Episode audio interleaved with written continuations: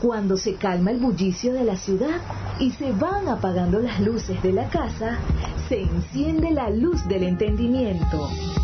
Desde este momento comienza Puerto de Libros, Librería Radiofónica, programa que contiene todos sus elementos tipo A. Puede ser escuchado por niños, niñas y adolescentes sin la supervisión de padres, madres o representantes.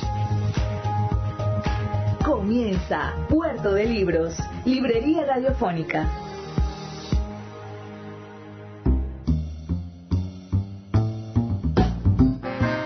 Bienvenidos a Puerto de Libros, Librería Radiofónica. Les habla Luis Peroso Cervantes, quien de lunes a viernes, de 9 a 10 de la noche, trae para ustedes este programa que hacemos con tantísimo cariño a través de la 88.1 Radio Fe y Alegría de Maracaibo. Hoy estaremos transmitiendo nuestro programa número 120. 120 programas que hemos hecho con tantísimo cariño para que ustedes puedan acercarse de alguna manera al mundo de los libros y la literatura. Si estás en sintonía, por favor, haznoslo saber. Escríbenos un mensajito de texto al 0424 672 3597. 0424 672 3597. Ese es mi número de teléfono, mi contacto para que podamos entablar algún tipo de conversación y hacernos más amigos, poder estrechar esta relación que tenemos ahora de esta relación radiofónica que tenemos ahora, bueno, hacerla hacerla más virtual, hacerla telefónica y posiblemente en algún momento presencial. Amigos, hoy vamos a estar leyendo un libro encantador, devastador en muchos sentidos. Quisiera leerlo completo, pero bueno, no me no, no tendríamos que dedicar al menos unos cinco programas para leerlo completo. No es un libro muy largo, es El hombre en busca de sentido de el psicólogo del psiquiatra Víctor Frank. Este es un libro de, de gran envergadura para quienes amamos al ser humano, quienes amamos la existencia, quienes creemos profundamente en que el hombre es bueno sobre todas las cosas. Yo me he venido molestando a veces con las personas que, que odian a la humanidad y están uh, propagando en las redes sociales, sí, porque es que los hombres son la verdadera plaga. El verdadero virus es la humanidad. Hay que acabar con la humanidad para que el planeta esté bien. Hay cantidad de cosas frente a esta crisis del coronavirus que estamos padeciendo. Entonces, a esa gente yo siempre les, digo, en tono de chanza, ¿no? También les digo, bueno, pero yo quiero ver a un chivo de esos pintando la Mona Lisa. Yo quiero ver a un, a un caballo a una cebra, a un elefante componiendo tocata y fuga.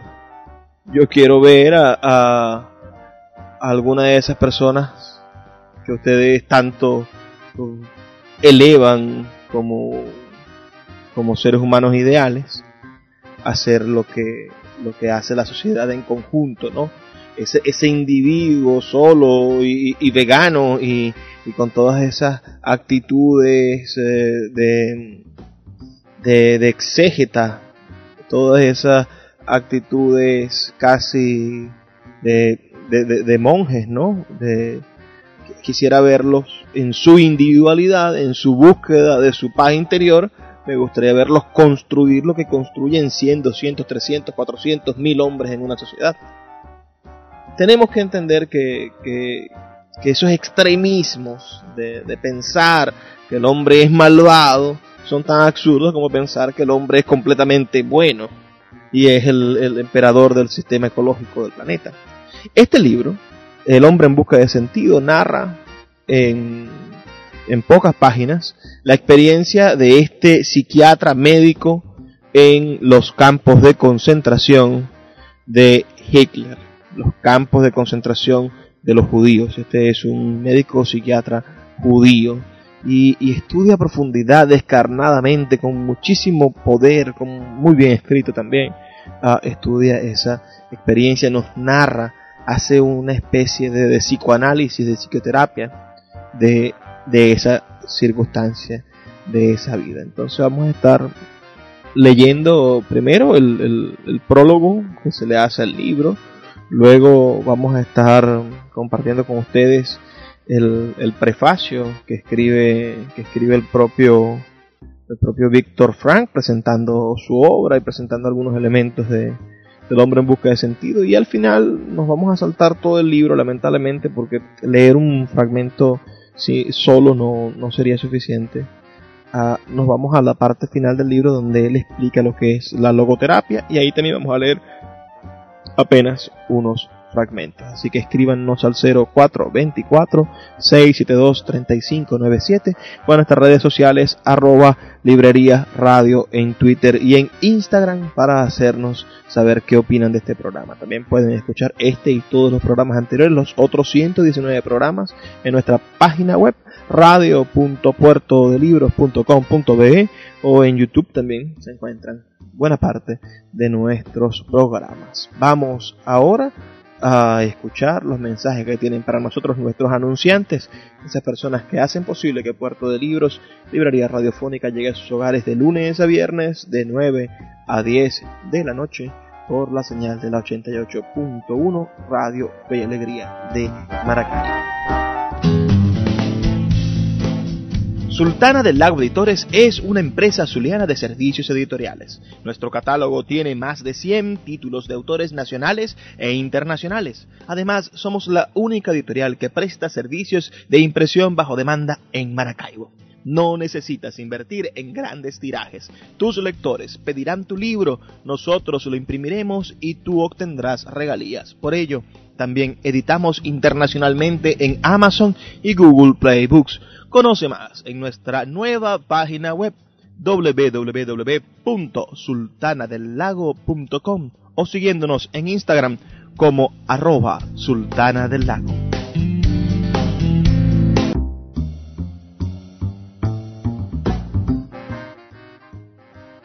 Bueno, como comentaba hace un ratito, vamos a estar leyendo entonces El hombre en busca de sentido de Víctor Frank, este maravilloso escritor.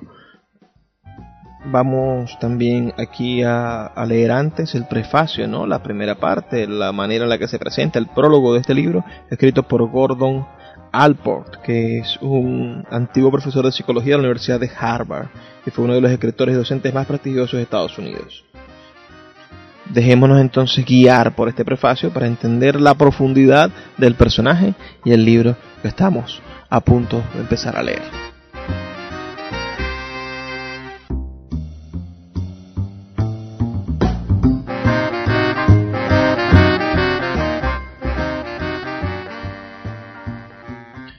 Prefacio. El doctor Frank, psiquiatra y escritor, suele preguntar a sus pacientes aquejados de múltiples padecimientos más o menos importantes, ¿por qué usted no se suicida? Y muchas veces, de la respuesta se extrae una orientación para la psicoterapia a aplicar. Este, lo que le ata a la vida son sus hijos, al otro su talento, una habilidad sin explotar, al tercero quizás solo unos cuantos recuerdos que merece la pena rescatar del olvido. Tejer estas tenues hebras de vida rotas en una urdimbre firme, coherente, significativa y responsable es el objetivo con que se enfrenta la logoterapia, que es la versión original del doctor Frank del moderno análisis existencial. En esta obra el doctor Frank explica la experiencia que le llevó al descubrimiento de la logoterapia. Prisionero durante mucho tiempo en las bestiales campos de concentración, él mismo sintió en su propio ser lo que significa una existencia desnuda. Su padre, su hermano, incluso su esposa murieron en los campos de concentración o fueron enviados a las cámaras de gas, de tal suerte que, salvo una hermana, todos perecieron. ¿Cómo pudo él, que todo lo había perdido, que había visto destruir todo lo que valía la pena, que padeció hambre, frío, brutalidad sin fin, que tantas veces estuvo a punto del exterminio, ¿cómo pudo aceptar que la vida fuera digna de vivirla? El psiquiatra, que personalmente ha tenido que enfrentarse a tales rigores, merece que se le escuche, pues nadie como él para juzgar nuestra condición humana sabia y compasivamente. Las palabras del doctor Frank tienen un tono profundamente honesto que se basa en experiencias demasiado hondas para ser falsas. Dado el cargo que hoy ocupa en la Facultad de Medicina de Viena y el renombre que ha alcanzado en las clínicas de logoterapia que actualmente van desarrollándose en los distintos países, tomando como modelo su famosa Policlínica Neurológica de Viena, lo que el doctor Frank tiene que decir adquiere todavía mayor prestigio. Es difícil no caer en la tentación de comparar la forma en que el doctor Frank tiene de enfocar la teoría y la terapia con la obra de su predecesor Sigmund Freud. Ambos doctores se aplican primordialmente a estudiar la naturaleza y cura de las neurosis. Para Freud, la raíz de esta angustiosa enfermedad está en la ansiedad que se fundamenta en los motivos conflictivos e inconscientes. Frank diferencia varias formas de neurosis y descubre el origen de alguna de ellas, la neurosis nógena, en la incapacidad del paciente para encontrar significación y sentido de responsabilidad en la propia existencia. Freud pone de relieve la frustración de la vida sexual. Para Frank, la frustración está en la voluntad intencional, se da en la Europa actual una marcada tendencia a alejarse de Freud y una aceptación muy extendida del análisis existencial que toma distintas formas más o menos afines, siendo una de ellas la escuela de la logoterapia. Es característico del abierto talante de Frank el no repudiar a Freud, antes bien contribuye sobre sus aportaciones. Pocos se enfrentan a las demás modalidades de terapia existencial, sino que celebra gustoso su parentesco con ellas. El presente relato, aun siendo breve, está elaborado con arte y garra. Yo lo he leído dos veces de un tirón, incapaz de desprenderme de su hechizo. En alguna parte, hacia la mitad del libro, Frank presenta su propia filosofía de la logoterapia. Lo hace como sin solución de continuidad y tan quedamente que sólo cuando ha terminado el libro el lector se percata de que está ante un ensayo profundo y no ante un relato más forzosamente sobre los campos de concentración.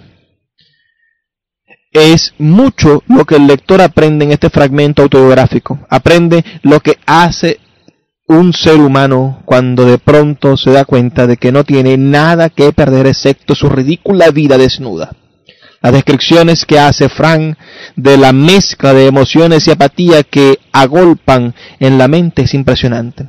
Lo primero que acude a nuestro auxilio es una curiosidad fría y despegada por nuestro propio destino. A continuación, con toda rapidez se urden las estrategias para salvar lo que resta de vida, aun cuando las oportunidades de sobrevivir sean mínimas. El hambre, la humillación y la sorda cólera ante la injusticia se hacen tolerables a través de imágenes entrañables de las personas amadas, de la religión, de un tenaz sentido del humor e incluso de un vislumbrar de belleza estimulante de naturaleza.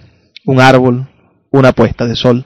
Pero estos momentos de alivio no determinan la voluntad de vivir si es que no contribuyen a aumentar en el prisionero la noción de lo insensato de su sufrimiento. Y es en este punto donde encontramos el tema central del existencialismo. Vivir es sufrir. Sobrevivir es hallarle sentido al sufrimiento. Si la vida tiene algún objeto, este no puede ser otro que el de sufrir y morir. Pero nadie puede decirle a nadie en qué consiste este objeto. Cada uno debe hallarlo por sí mismo y aceptar la responsabilidad que su respuesta le dicta. Si triunfa en el empeño, seguirá desarrollándose a pesar de las indignidades. Frank gusta citar a Nietzsche. Quien tiene un porqué para vivir encontrará casi siempre el cómo. En el campo de concentración todas las circunstancias conspiran para conseguir que el prisionero pierda sus asideros. Todas las metas de la vida familiar han sido arrancadas de cuajo. Lo único que resta es la última de las libertades humanas, la capacidad de elegir la actitud personal ante un conjunto de circunstancias. Esta última libertad, admitida tanto por los antiguos estoicos como por los modernos existencialistas, adquiere una vívida significación en el relato de Franco. Los prisioneros no eran más que hombres normales y corrientes, pero algunos de ellos, al elegir ser dignos de su sufrimiento, atestiguan la capacidad humana para elevarse por encima de su aparente destino. Como psicoterapeuta que es, el autor quiere saber cómo se puede ayudar al hombre a alcanzar esta capacidad tan diferenciadoramente humana, por otra parte. ¿Cómo puede uno despertar en un paciente el sentimiento de que tiene la responsabilidad de vivir, por muy adversas que se presenten las circunstancias? Frank nos da cuenta cumplida de una sesión de terapia colectiva que mantuvo con sus compañeros de prisión. A petición del editor, el doctor Frank añadió a su autobiografía una breve pero explícita exposición de los principios básicos de la logoterapia. Hasta ahora casi todas las publicaciones de esta tercera escuela vienesa de psicoterapia, con sus predecesoras, la escuela de Freud y de Adler, se han editado perfectamente en alemán, de modo que el lector acogerá con agrado este suplemento del Dr. Frank a su relato personal. A diferencia de otros existencialistas europeos, Frank no es ni pesimista ni antirreligioso. Antes, al contrario, para ser un autor que se enfrenta de lleno a la omnipresencia del sufrimiento y a las fuerzas del mal, adopta un punto de vista sorprendentemente esperanzador sobre la capacidad humana para trascender sus dificultades y descubrir la verdad conveniente y orientadora. Recomiendo calurosamente esta pequeña obrita por ser una joya de la narrativa dramática centrada en torno al más profundo de los problemas humanos, su mérito es tanto literario como filosófico y ofrece una precisa introducción al movimiento psicológico más importante de nuestro tiempo. Gordon W. Alport. El poeta Luis Peroso Cervantes le acompaña en Puerto de Libros, Librería Radiofónica, por Radio Fe y Alegría, con todas las voces.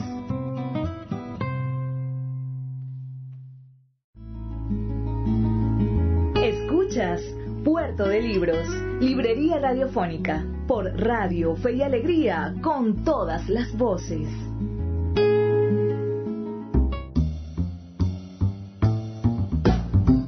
Seguimos en Puerto de Libros, Librería Radiofónica. Como ustedes saben, estamos leyendo El hombre en busca de sentido del gran psiquiatra judío, Víctor Frank padre de la logoterapia. Espero que les esté gustando ese, este material que hemos preparado para ustedes. Pueden escribirnos al 0424 672 3597 para darnos su opinión. Ahora sí, vamos a leer ya la entrada, la primera parte de este libro. Un psicólogo en un campo de concentración se llama esta primera parte. Este libro está compuesto por, por varias partes, todas de, deseables de leer. La primera parte tiene como título Un psicólogo en un campo de concentración, con sus subtítulos Selección activa y pasiva, el informe del prisionero número 119-104, ensayo psicológico.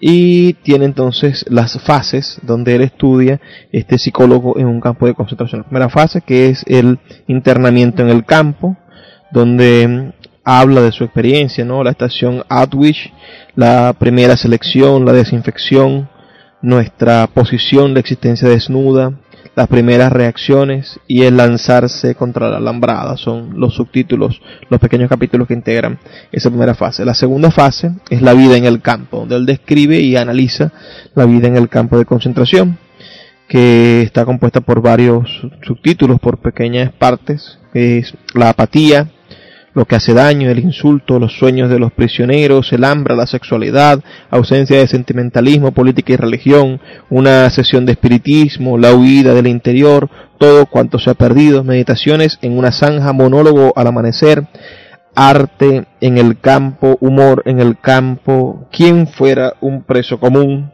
suerte es lo que a uno no le toca padecer, al campo de los infecciosos, añoranza de soledad, juguete de destino, la última voluntad aprendida de memoria, planes de fuga, irritabilidad, la libertad interior, el destino, un regalo, análisis de la existencia provisional, espinosa, educador, la pregunta por el sentido de la vida, sentimiento como presentación, algo nos espera, una palabra a tiempo, asistencia psicológica, psicología de los guardias del campamento. Eso es todos los títulos y partes que componen el libro de la segunda fase, la vida en el campo. En la tercera fase después de la liberación, que está compuesta por una partecita llamada el desahogo. Luego la segunda parte del libro uh, son los conceptos básicos de logoterapia, de los cuales también tendremos una oportunidad de leerlos en la última sección del programa. Por ahora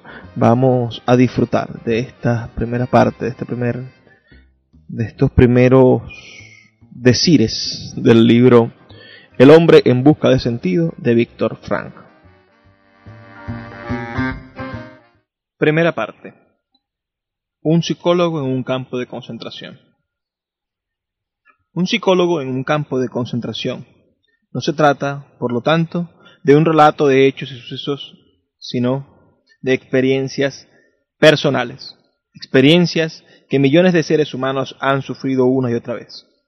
Es la historia íntima de un campo de concentración contada por uno de sus supervivientes no se ocupa de los grandes horrores que ya han sido suficientes y prolijamente descritos, aunque no siempre y no todos los hayan creído, sino que cuenta esa otra multitud de pequeños momentos. En otras palabras, pretende dar respuesta a la siguiente pregunta. ¿Cómo incidía la vida diaria de un campo de concentración en la mente de un prisionero medio? Muchos de los sucesos que aquí se describen no tuvieron lugar en los grandes y famosos campos, sino en los más pequeños, que es donde se produjo la mayor experiencia de exterminio. Tampoco es un libro sobre el sufrimiento y la muerte de grandes héroes y mártires, ni sobre los preeminentes capos, prisioneros que actuaban como especie de administradores y tenían privilegios especiales, o los prisioneros de renombre.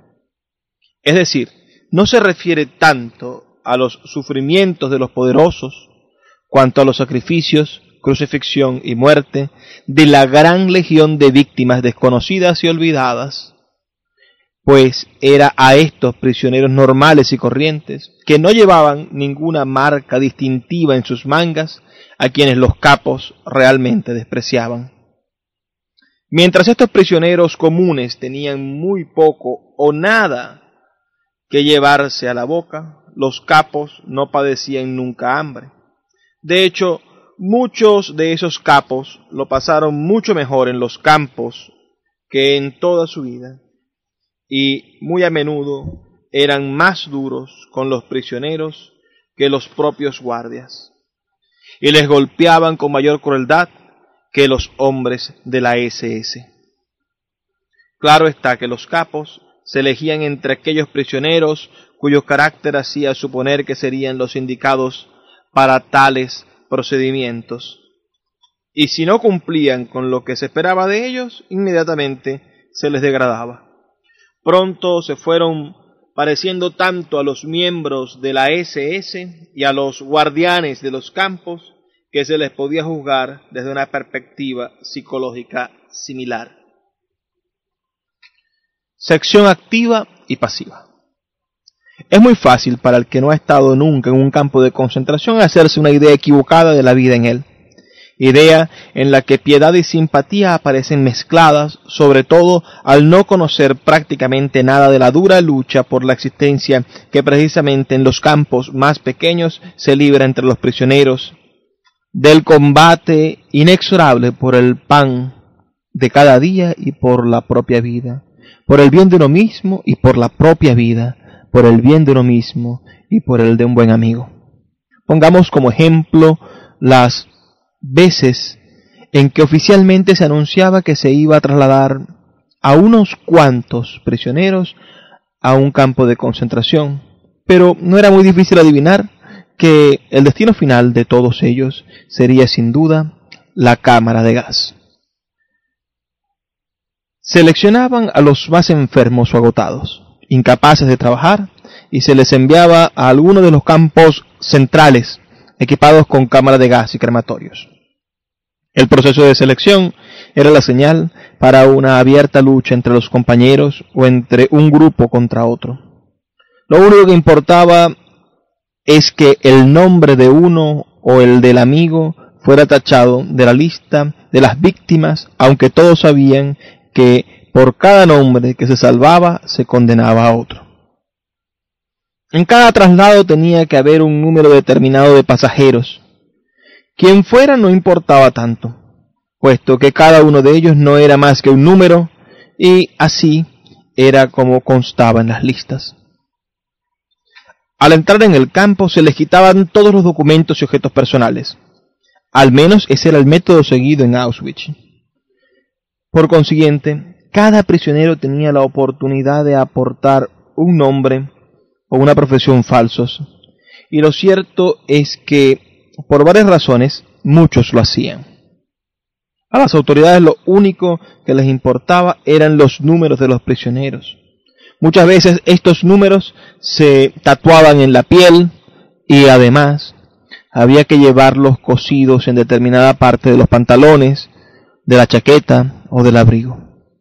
A ningún guardián que quisiera llevar una queja sobre un prisionero, casi siempre por pereza, se le hubiera ocurrido nunca preguntarle su nombre. No tenía más que echar una ojeada al número y cómo temíamos esas miradas por las posibles consecuencias y anotarlo en su libreta. Volvíamos al convoy a punto de partir. No había tiempo para consideraciones morales o éticas ni tampoco el deseo de hacerlas. Un solo pensamiento animaba a los prisioneros, mantenerse con vida para volver con la familia que los esperaba en casa y salvar a sus amigos. Por consiguiente, no dudaban ni un momento en arreglar las cosas para que otro prisionero, otro número, ocupara su puesto en la expedición. De lo expuesto hasta ahora se desprende que el proceso para seleccionar a los capos era de tipo negativo. Para ese trabajo se elegía automáticamente a los más brutales, aunque había algunas felices excepciones. Además de la selección de los capos, que corría a cargo de la SS y que era de tipo activo, se daba una especie de proceso continuado de autoselección pasiva entre los prisioneros. Por lo general, solo se mantenían vivos aquellos prisioneros que tras varios años de dar tumbos de campo en campo habían perdido todos sus escrúpulos en la lucha por la existencia. Los que estaban dispuestos a recurrir a cualquier medio, fuera honrado o de otro tipo, incluido fuerza bruta, el robo, la traición o lo que fuera con tal de salvarse. Los que hemos vuelto de allí gracias a multitud de casualidades fortuitas o milagros, como cada cual prefiera llamarlos, lo sabemos bien. Los mejores de entre nosotros no regresaron. El informe del prisionero número 119.104. Ensayo psicológico. Este relato trata de mis experiencias como prisionero común. Pues es impresionante que diga, no sin orgullo, que yo no estuve trabajando en el campo como psiquiatra, ni siquiera como médico, excepto en las últimas semanas. Unos pocos de mis colegas fueron los bastante afortunados para estar empleados en los rudimentarios puestos de primeros auxilios, aplicando vendajes hechos de tiras de papel de desecho yo era un prisionero más. El número 119-104. Y la mayor parte del tiempo estuve cavando y tendiendo traviesas para el ferrocarril. En una ocasión mi trabajo consistió en cavar un túnel sin ayuda para colocar una cañería bajo una carretera.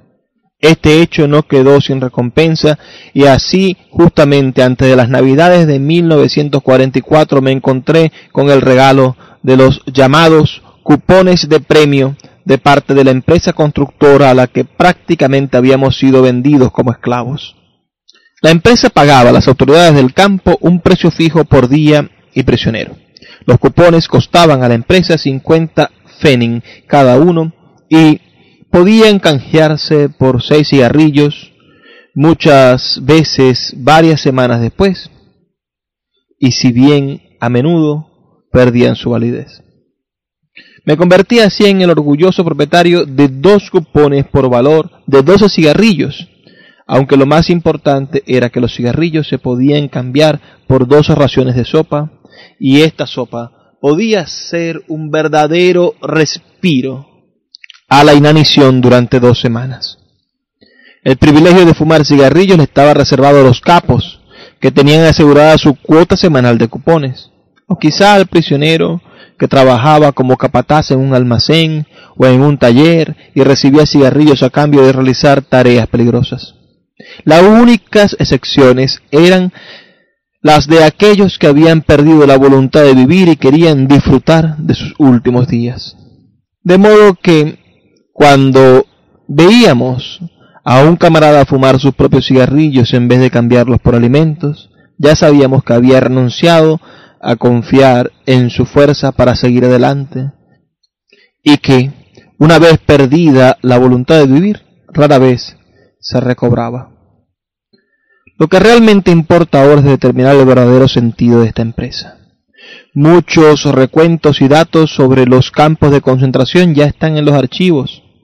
En esta ocasión los hechos se considerarán significativos en cuanto formen parte de la experiencia humana. Lo que este ensayo intenta describir es la naturaleza exacta de dichas experiencias.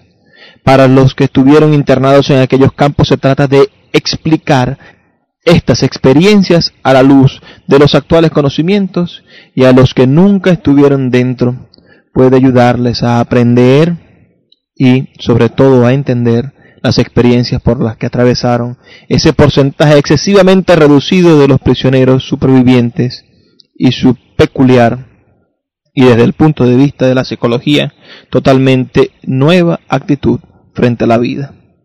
Estos antiguos prisioneros suelen decir, no nos gusta hablar de nuestras experiencias. Los que estuvieron dentro no necesitan de estas explicaciones y los demás no entenderían ni cómo nos sentimos entonces ni cómo nos sentimos ahora. Es difícil intentar una presentación metódica del tema, ya que la psicología exige un cierto distanciamiento científico. Pero es que el hombre que hace sus observaciones mientras está prisionero puede tener ese distanciamiento necesario. Solo los que son ajenos al caso pueden garantizarlo. Pero es mucha su lejanía para que lo que puedan decir sea válido. Únicamente el que ha estado dentro sabe lo que pasó aunque sus juicios tal vez no sean del todo objetivos y sus estimaciones sean quizás desproporcionadas al faltarle ese distanciamiento. Es preciso hacer lo imposible para no caer en la parcialidad personal y esta es la gran dificultad que encierra este tipo de obras. A veces se hará necesario tener valor para contar experiencias muy íntimas. El auténtico peligro de un ensayo psicológico de este tipo no estriba en la posibilidad de que reciba un tono personal, sino en que reciba un tinte tendencioso. Dejaré a otros la tarea de decantar hasta la impersonalidad los contenidos de este libro, al objeto de obtener teorías objetivas a partir de experiencias objetivas que puedan imponer una aportación a la psicología o a la psicopatología de la vida en cautiverio, investigada después de la Primera Guerra Mundial, y que nos hizo conocer el síndrome de la enfermedad de la alambrada de púas. Debemos a la Segunda Guerra Mundial haber enriquecido nuestros conocimientos sobre la psicopatología de las masas, si puedo citar esta variante de la conocida frase que es el título del libro de Le Bon, al regalarnos la guerra de nervios y la vivencia única e inolvidable de los campos de concentración. Llegado a este punto desearía hacer una observación. En un principio traté de escribir este libro de manera anónima utilizando tan solo mi número de prisionero.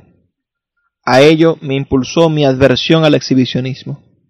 Una vez terminado el manuscrito comprendí que el anonimato le haría perder la mitad de su valor, ya que la valentía de la confesión eleva el valor de los hechos.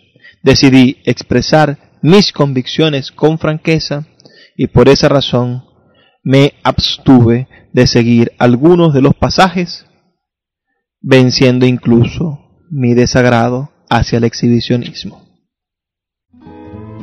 El poeta Luis Peroso Cervantes le acompaña en Puerto de Libros, Librería Radiofónica, por Radio Fe y Alegría, con todas las voces.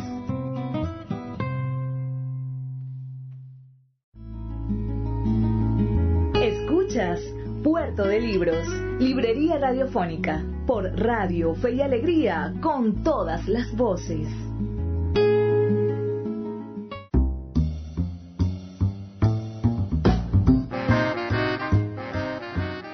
¿Cómo va la noche? ¿Qué les pareció esa primera parte de este libro, El hombre en busca de sentido de Víctor Frank? Por favor, escríbanos al 0424-672-3597. 0424-672-3597 y danos tu opinión acerca del programa 120 este que estamos haciendo esta hermosa noche de Maracaibo. Vamos ahora a leer unos fragmentos de la última parte del libro, de la segunda y última parte del libro, que son los conceptos básicos de logoterapia, esa mm, teoría del psicoanálisis, esa tercera escuela vienesa de la psicoterapia que dirigió el psiquiatra Víctor Frank.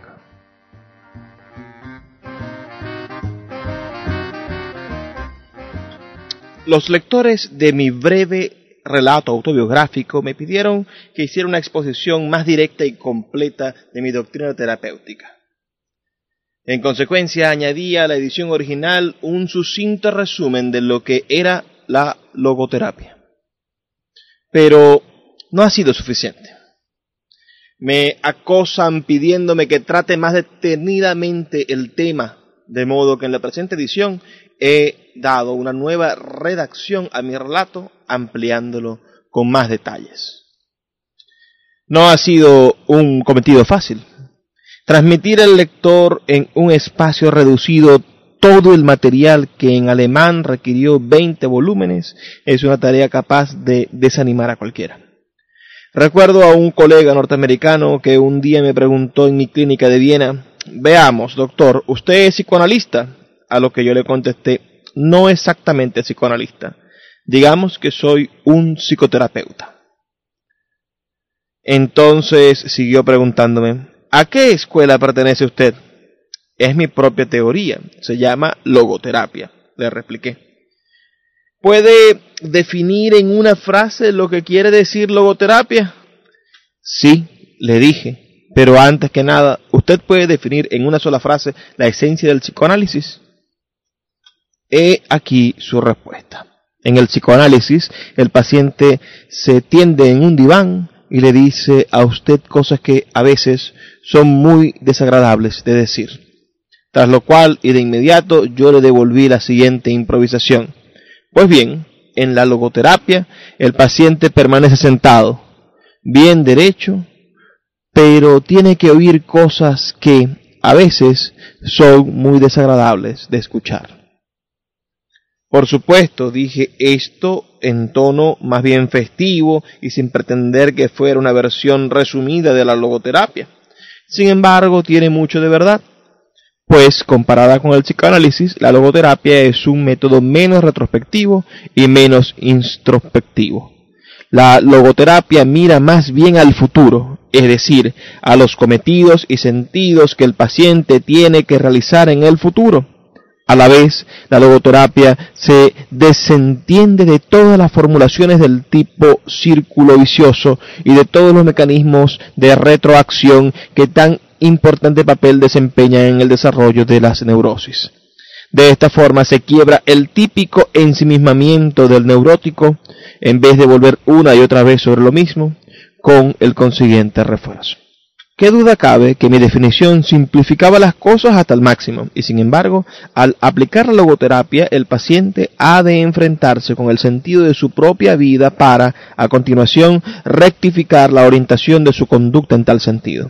Por consiguiente, mi definición improvisada de la logoterapia es válida en cuanto que el neurótico trata de eludir el cabal conocimiento de su cometido en la vida y hacerle sabedor de esa tarea y despertarle una conciencia plena puede ayudar mucho a su capacidad para sobreponerse a la neurosis. Explicaré a continuación por qué empleé el término logoterapia para definir mi teoría. Logos es una palabra griega que equivale a sentido, significado o pronóstico. La logoterapia, o como muchos autores la han llamado, la tercera escuela vienesa de psicoterapia, se centra en el significado de la existencia humana, así como en la búsqueda de dicho sentido por parte del hombre. De acuerdo con la logoterapia, la primera fuerza motivante del hombre es la lucha por encontrarle un sentido a su propia vida. Por eso hablo de la voluntad de sentido en contraste con el principio de placer o como también podríamos denominarlo la voluntad de placer, en que se centra el psicoanálisis freudiano y en contraste con la voluntad de poder que enfatiza la psicología de Adler. Voluntad de sentido. La búsqueda por parte del hombre del sentido de la vida constituye una fuerza primaria y no una racionalización secundaria de sus impulsos instintivos. En este sentido, es único y específico en cuanto es uno mismo y solo uno quien tiene que encontrarlo. Únicamente así logra alcanzar el hombre un significado que satisfaga su propia voluntad de sentido. Algunos autores sostienen que los sentidos y los principios son otra cosa que mecanismos de defensa, formaciones y sublimaciones de reacciones. Por lo que a mí toca, yo no quisiera vivir simplemente por temor de mis mecanismos de defensa, ni estaría dispuesto a morir por mis formaciones de las reacciones. El hombre, no obstante, es capaz de vivir e incluso de morir por sus ideales y principios. Hace unos cuantos años se realizó en Francia una encuesta de opinión. Los resultados demostraban que el 80% de la población encuestada reconocía que el hombre necesitaba algo por qué vivir. Además, el 61% admitía que había algo o alguien en sus vidas por cuya causa estaban dispuestos incluso a morir. Repetí esta encuesta en mi clínica en Viena tanto entre los pacientes como entre el personal y el resultado fue prácticamente similar al obtenido entre las miles de personas encuestadas en Francia. La diferencia fue solo de un 2%. En otras palabras, la voluntad de sentido para muchas personas es cuestión de hecho, no de fe. Ni qué decir que son muchos los casos en que la insistencia de algunas personas en los principios morales no es más que una pantalla para ocultar sus conflictos internos. Pero, aun siendo esto cierto, representa la excepción a la regla y no la mayoría. En dichos casos justifica la interpretación psicodinámica como un intento de analizar la dinámica inconstante que le sirve de base nos encontramos en realidad ante pseudo principios. Buen ejemplo de ello es el caso del fanático, que por lo mismo es preciso desenmascarar. El desenmascaramiento o la desmitificación cesará, sin embargo, en cuanto uno se tope con lo que el hombre tiene de auténtico y de genuino, por ejemplo, el deseo de una vida lo más significativa posible. Si al llegar aquí no se detiene, el hombre que realiza el desenmascaramiento se limita a traicionar su propia voluntad al menospreciar las aspiraciones espirituales de los demás. Tenemos que prevernos de la tendencia a considerar los principios morales como simple expresión del hombre, pues logos o sentido no es sólo algo que nace de la propia existencia, sino algo que hace frente a la existencia si el sentido que espera ser realizado por el hombre no fuera nada más que la expresión de sí mismo o nada más que la proyección de un espejismo, perdería inmediatamente su carácter de exigencia y desafío. No podría motivar al hombre ni requerirle por más tiempo. Esto se considera verdadero no sólo por lo que se refiere a la sublimación de los impulsos instintivos, sino también por lo que toca a lo que G. G Jung denomina arquetipos del inconsciente colectivo. En cuanto a estos últimos, serían también expresiones propias de la humanidad como un todo. Y también se considera cierto por lo que se refiere al argumento de algunos pensadores existencialistas que no ven en los ideales humanos otra cosa que invenciones. Según Jean-Paul Sartre, el hombre se inventa a sí mismo, concibe su propia esencia, es decir, lo que él es esencialmente, incluso lo que debería o tendría que ser. Pero yo no considero que nosotros inventemos el sentido de nuestra existencia, sino que lo descubrimos el vacío existencial. El vacío existencial es un fenómeno muy extendido en el siglo XX. Ello es comprensible y puede deberse a la doble pérdida que el hombre tiene que soportar desde que se convirtió en un verdadero ser humano. Al principio de la historia de la humanidad, el hombre perdió algunos de los instintos animales básicos que conforman la conducta animal y le confieren seguridad. Seguridad que, como el paraíso, le está hoy vedada al hombre para siempre. El hombre tiene que elegir, pero además, en los últimos tiempos de su transcurrir, el hombre ha sufrido otra pérdida. Las tradiciones que habían servido de contrafuerte a su conducta se están diluyendo a pasos agigantados. Carece, pues, de un instinto que le diga lo que ha de hacer y no tiene ya tradiciones que le indiquen lo que debe hacer. En ocasiones no sabe ni siquiera lo que le gustaría hacer. En su lugar, desea hacer lo que otras personas hacen, conformismo, y o hace lo que otras personas quieren que haga, totalitarismo. Mi equipo del Departamento Neurológico realizó una encuesta entre los pacientes y los enfermos del Hospital Policlínico de Viena y en ella se reveló que el 55% de las personas encuestadas acusaban un mayor o menor grado de vacío existencial en otras palabras, más de la mitad de ellos había experimentado la pérdida del sentimiento que la vida es significativa. Este vacío existencial se manifiesta sobre todo en un estado de tedio. Podemos comprender hoy a Schopenhauer cuando decía que aparentemente la humanidad estaba condenada a bascular eternamente entre los dos extremos de la tensión y el aburrimiento. De hecho, el hastío es hoy causa de más problemas de tensión y, desde luego, lleva más casos a la consulta del psiquiatra. Estos problemas se hacen cada vez más críticos, pues la progresiva automatización tendrá como consecuencia un gran aumento del promedio de tiempo de ocio para los obreros. Lo único malo de ello es que muchos quizás no sepan qué hacer con todo ese tiempo libre recién adquirido. Pensemos, por ejemplo, en la neurosis del domingo, esa especie de depresión que aflige a las personas conscientes de la falta de contenido de sus vidas cuando el trajín de la semana se acaba y ante ellos pueden rastrearse hasta el vacío existencial. No es comprensible que se extienda tanto los fenómenos de alcoholismo y la delincuencia juvenil a menos que reconozcamos la existencia del vacío existencial que les sirve de sustento y esto es igualmente válido en el caso de los jubilados y las personas de edad, sin contar con que ese vacío existencial se manifiesta enmascarado con diversas caretas y disfraces. A veces la frustración de la voluntad de sentido se compensa mediante una voluntad de poder en la que su expresión más primitiva se hace latente, la voluntad de tener dinero. En otros casos, eh, que la voluntad de sentido se frustra, viene a ocupar su lugar la voluntad de placer. Esta es la razón por la que la frustración existencial suele manifestarse en forma de compensación sexual y así, en los casos de vacío existencial, podemos observar que la libido sexual se vuelve agresiva. Algo parecido sucede en las neurosis. Hay determinados tipos de mecanismos de retroacción y de formación de círculos viciosos que trataré más adelante. Sin embargo, una y otra vez se observa que esta sintomatología invade las existencias vacías en cuyo seno se desarrolla y florece. En estos pacientes el síntoma que tenemos que tratar no es una neurosis noógena. Ahora bien, nunca conseguiremos que el paciente se sobreponga a su condición si no completamos el tratamiento psicoterapéutico con la logoterapia, ya que al llenar su vacío existencial, se previene al paciente de ulteriores recaídas.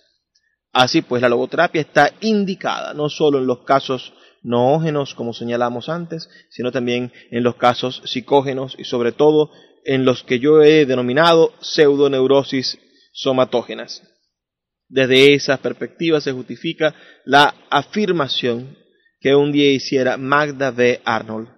Toda terapia debe ser, además, logoterapia, aunque sea en un grado mínimo. Escuchas Puerto de Libros, Librería Radiofónica, por Radio Fe y Alegría, con todas las voces.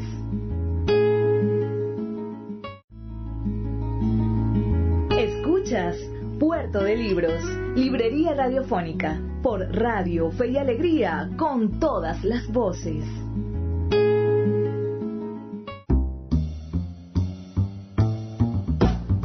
Bueno, ya llegamos a nuestra última sección, los últimos minutos de nuestro programa. Ciertamente hemos tenido un programa diferente, un programa dedicado a la psicología, a la psiquiatría con este maravilloso escritor. Espero que, muchos de ustedes tengan la oportunidad de acercarse a este libro. Este libro se encuentra disponible gratuitamente en internet, también en la librería Puerto de Libros. Tenemos varios ejemplares, tenemos tres ejemplares de este libro, El hombre en busca de sentido, de Víctor Frank. ¿Qué les pareció? Yo creo que en estos tiempos de, de pandemia, con tantas muertes alrededor del mundo, viendo que nuestros familiares y amigos pueden enfermarse y nuestros seres más cercanos podrían desaparecer, incluso nosotros mismos debemos de darle sentido a nuestra vida, poder tener claro cuál es el sentido, cuál es la razón de vivir que tenemos nosotros. Esa pregunta de por qué usted no se ha suicidado es una pregunta muy interesante cuando estamos tristes. ¿Por qué no lo he hecho todavía? Bueno, porque no lo quiero hacer, no lo quiero hacer por este, por este y por este motivo. Porque todavía tengo motivos importantes para vivir. Hay cosas todavía por concluir, por hacer. Y esas cosas me van a llevar a otras, y a otras, y a otras. Y de esa manera voy a poder cumplir con el rol que me ha tocado cumplir en mi vida. Eh, otro punto que, destaco es esa belleza, esa bella idea de que de que el hombre no inventa su, su destino, su, su sentido de la vida, su, su, su razón de vivir, sino que está siempre buscándolo y descubriéndolo. Es algo por descubrir, no por inventar, sino por descubrir. Agradezco mucho los mensajes de todos ustedes. Agradezco mucho que reporten su sintonía. Recuerden que pueden darnos la opinión de lo que les pareció el programa al 0424-672-3597. Hemos recibido también importantes sugerencias de programas para el futuro que les gustaría que, debatiéramos, que les gustaría que investigáramos, que produjéramos programas para poder ahondar en, cosas hermosas, importantes. Y espero que tengan ustedes a bien hacerme llegar sus sugerencias para que este espacio se convierta en un espacio plural, un espacio de todos.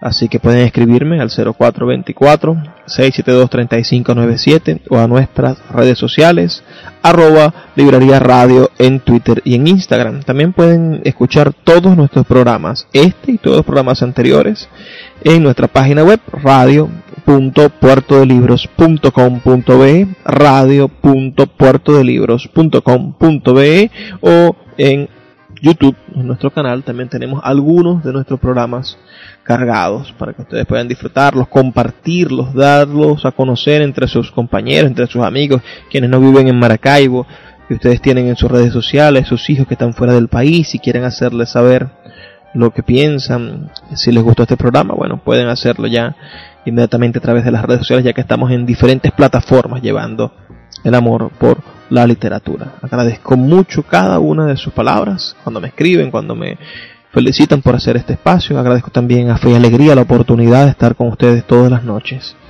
Así que vamos a dejarlos con los mensajes que tienen para nosotros nuestros anunciantes. Son personas importantes, personas que hacen posible que Puerto de Libros llegue a sus hogares.